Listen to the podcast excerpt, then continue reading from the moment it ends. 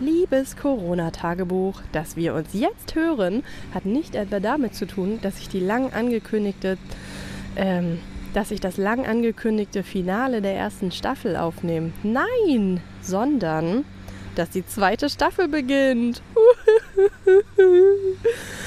so ein Mist. Ja, aber vielleicht fange ich von vorne an. Also, wir hatten einen sehr schönen Sommer. Es war gutes Wetter, es war gut drauf, wir waren alle gut drauf, es fühlte sich fast an wie Normalität. Ähm, Im EU-Ausland gingen zwar zwischendurch die Corona-Zahlen auch schon wieder hoch, aber darum haben wir uns gar nicht so doll gekümmert. In Deutschland war alles gut. Und dann, naja, dann gingen die Zahlen auch in den deutschen Großstädten wieder nach oben. Und vor allem in Berlin und insbesondere in Neukölln ging es richtig ab. Und das ist für uns relevant, weil, uh, ich habe das Intro vergessen. Wir, also ich, mein Freund Fred, nein, es gibt News, mein Mann Fred und unser Sohn Pete, der ist mittlerweile zwei, wohnen in Berlin-Neukölln. Und wir, ich erzähle hier von unserem Corona-Alltag und wie wir das so erlebt haben. Ja, also, es ging gut ab bei uns. Wir sind ähm, Hotspot Number One zwischendurch gewesen in Deutschland. Ähm, auch so ein unrühmlicher Titel. Und dementsprechend waren auch die Beschlüsse, die die Bund-Länder beschlossen haben in ihren Treffen, äh, ja, immer knapp hinter dem, was in Berlin sowieso schon beschlossen worden war. Ähm, unter anderem, und das hat der Bund auch nicht beschlossen, gibt es in Berlin eine Sperrstunde. Das ist unvorstellbar. Also wenn mir das jemand vor einem Jahr erzählt hätte, dass hier um elf die Bürgersteige quasi hochgeklappt werden, also alles dicht machen muss und die Leute nur noch zu fünft auf der Straße unterwegs sein dürfen, dann hätte ich gesagt, ja klar, no way, wie soll das denn passieren? Aber so ist es jetzt. Also wir haben Sperrstunde. Um 11 ist Schicht und Schacht in Berlin.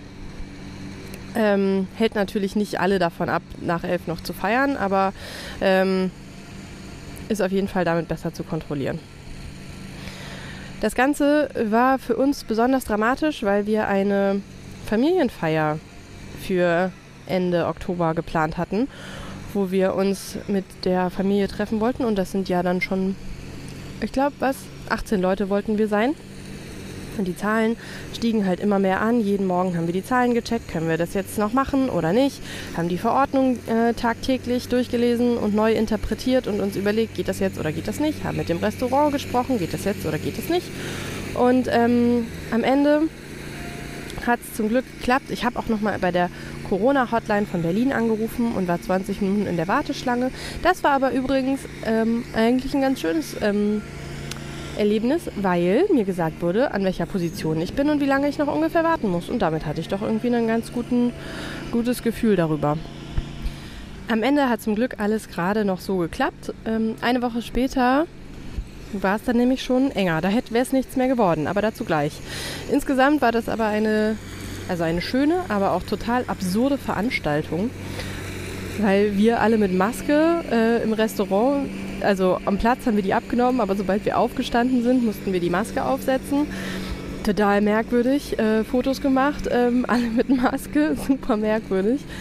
Ich hoffe, wir können darüber in was, zwei, drei, fünf, zehn, 20 Jahren schmunzeln.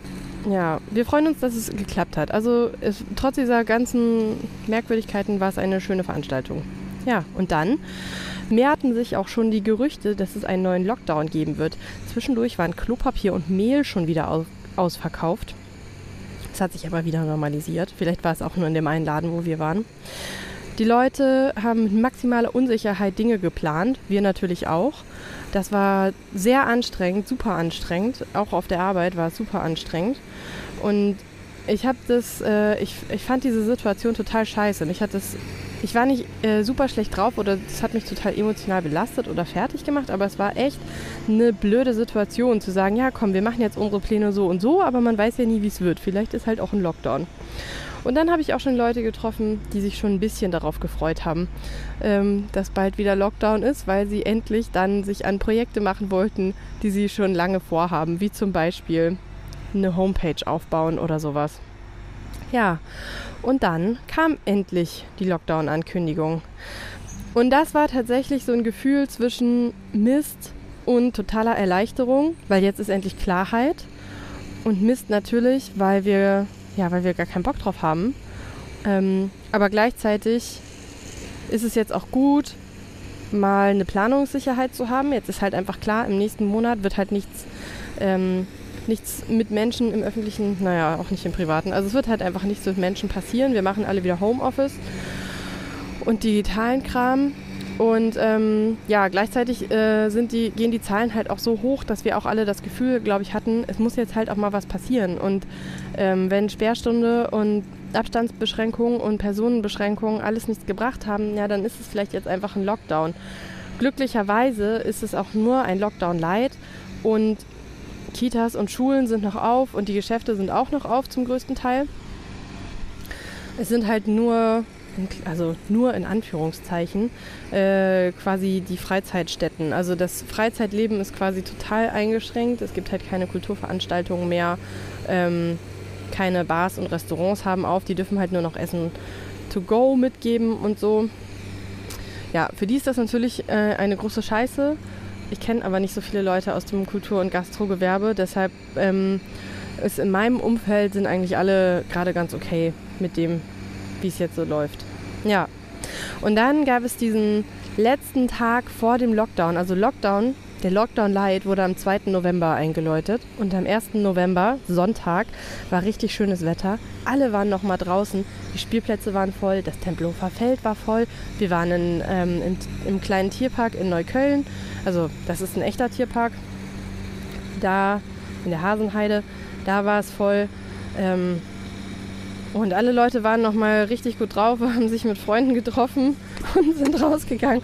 Und dann gab es diese eine sehr dramatische Situation, fand ich. Also, wir gehen auf den Spielplatz. Hinter uns ist auch eine Familie. Die Kinder sind super happy. Ähm, oh, jetzt fährt hier der Rasenmäher ganz dicht dran vorbei. Neben mir wird nämlich Rasen gemäht. In guter alter Corona-Manier sitze ich auf der Parkbank und warum fährt der denn jetzt hier hin und her? Jetzt fährt er weg. Aber gleich kommt er wieder. Also in guter alter Corona-Tagebuchmanier sitze ich auf der Parkbank und ähm, nehme draußen auf. Naja, und jetzt wird anscheinend hier die letzte Rasenmähung in diesem Jahr gemacht. Sowas Blödes. Ähm, ich hoffe, ihr könnt es verkraften. Eure Ohren können es verkraften. Ja, also jedenfalls die Geschichte mit dem Spielplatz. Wir sind auf dem Spielplatz, da kommt eine Familie an, die Kinder sind mittel... Nein, also sie waren eigentlich ganz gut drauf, aber sie wollten nicht miteinander spielen. Jedes Kind wollte alleine spielen. Aber die Eltern hatten sich überlegt, dass die Kinder sich jetzt nochmal sehen sollen, dass die Kinder nochmal miteinander spielen sollen. Und dann sagte der eine Vater zu seinem Kind, Luisa, geh doch jetzt mal mit dem Nick spielen, den wirst du jetzt sehr lange nicht mehr sehen. Und ich dachte mir so, bo, bo, bum. Das klingt so dramatisch. Ähm, ja, vielleicht ist es die Wahrheit. Wir werden sehen, wie lange dieser Lockdown jetzt anhält. Weil eigentlich soll der erstmal nur vier Wochen sein. Ähm, aber dann gucken wir mal. Dann kommt ja die Weihnachtszeit. Ich habe so doll Angst, dass wir nicht Weihnachten feiern können mit der Familie. Ja, hm, mal gucken. Okay, aber so starteten wir jetzt in den Lockdown. Jetzt wird es dunkel und grau und kalt und mies und wir hoffen, dass wir auch diesen Lockdown irgendwie gut rumbekommen können. Wir hören uns bald wieder, liebe Leute.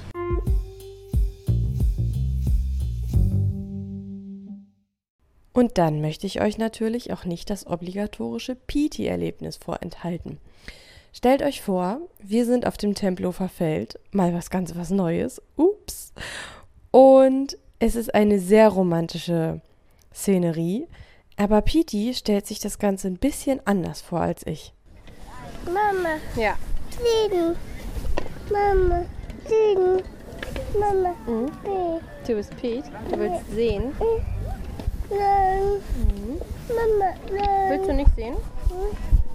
Willst du nochmal den Sonnenuntergang da sehen, Piti? Wie findest du den Sonnenuntergang? Tschüss. Tschüss. Den findest du tschüss? Ich finde den schön. Tschüss. Schön. Ja. Schön.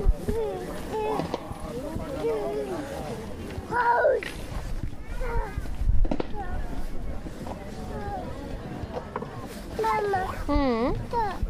Mama. Mhm. Da. Wurm. Mama. Ja. Da hat jemand ein Fahrrad. Mann. Hm? Ein Mann? Nein. Mama. Ja. Manne. Da. Wer denn? Da. Ja. Eis. Eis? Da. Wo Da. gibt's denn da Eis? Da. Mama. Ja. Da. Eis. Mhm. Tschüss.